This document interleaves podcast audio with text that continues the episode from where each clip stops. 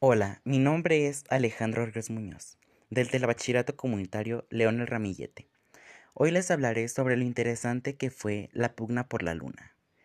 En varios países y compañías privadas planearon enviar misiones a la luna durante alguna próxima década años atrás.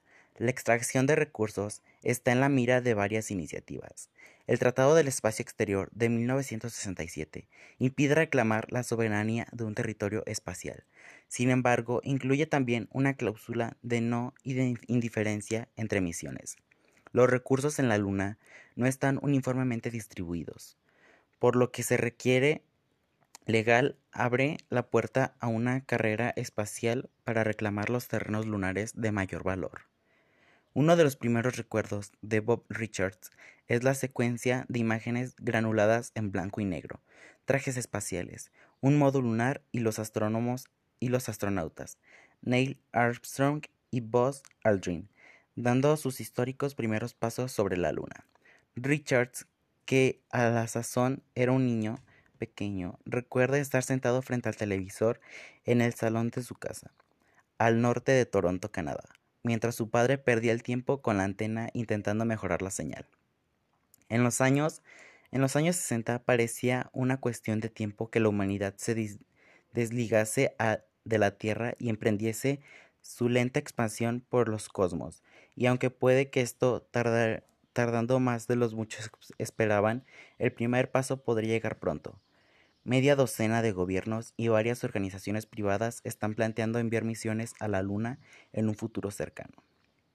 En el caso de una nación o una compañía, se, se proclamarán dueños de alguna región o recurso, podría desencadenarse una pelea por la Luna, similar en ciertos aspectos a la pelea por África, que se originó con recursos minerales del Congo en la década de los ochentas Escribía en 2016 el astrónomo Martin Elvis del Centro Smithsoniano de Astrofísica de Harvard y sus coautores en un artículo publicado en la revista Space Policy.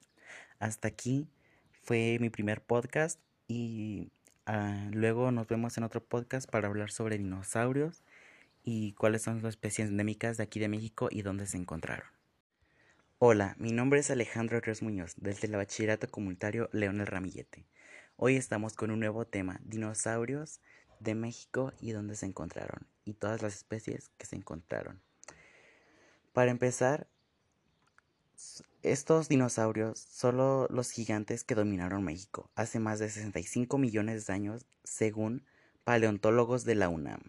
El clima cálido y, húmedo favoreció una gran diversidad de dinosaurios en el territorio que hoy es México. Según la Universidad Nacional Autónoma de México, UNAM, en el país se han encontrado varios yacimientos repletos de fósiles que dan luz sobre las distintas especies que, que poblaron el país. El estudio de fósiles no es un nuevo en territorio mexicano. Desde 1910, el doctor Eric Harman, geólogo de la Universidad Humboldt de Berlín, comenzó la tradición de búsqueda paleontológica en el país, a partir de sus descubrimientos en Coahuila, México. Han estado en el ojo del mundo como una tierra repleta de evidencia de los animales que en el pasado dominaron el mundo. Estas son algunas de las especies que caminaron sobre el país. 1. Cintarsus. Con 40 kilos de peso, este con 40 kilogramos de peso, este animal habitó en México hace 20 millones de años. Llegó a medir 3 metros de alto y se distinguía por sus capacidades de caza. Era uno de los carnívoros más repases de la época.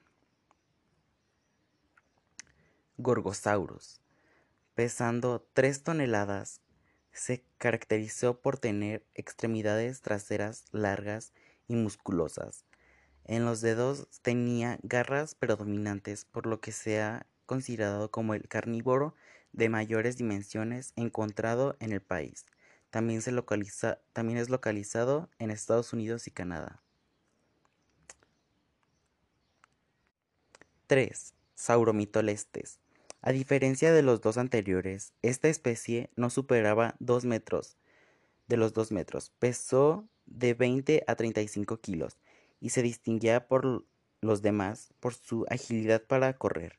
Perseguía a sus presas para atraparlas con las garras traseras en forma de hoz. Se han encontrado restos en Baja California. 4. Critosaurus. Vivió hace 70 millones de años. Se conoce comúnmente dinosaurio pico de pato por la forma anatómica de su hocico. Pertenece al grupo de los hadrosaurios y se sabe que corría mucho más rápido que el temido T-Rex. 5. Almosaurus.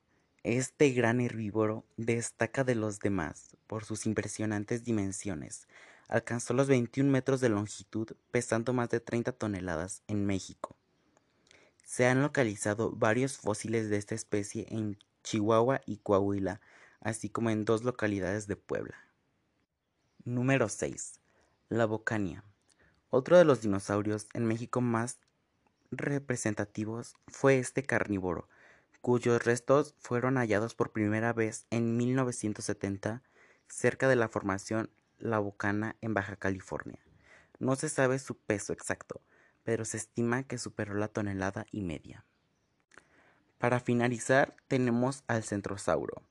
Por último, vale la pena mencionar a esta especie cornada, un herbívoro que alcanzó las 3 toneladas de peso, con una longitud aproximada de 3 a 5, de 5 metros, se destacó de los demás por sus características golas, crestas óseas elaboradas que lo coronaron junto a otras protuberancias en el rostro. Y hasta aquí este podcast. Nos vemos luego.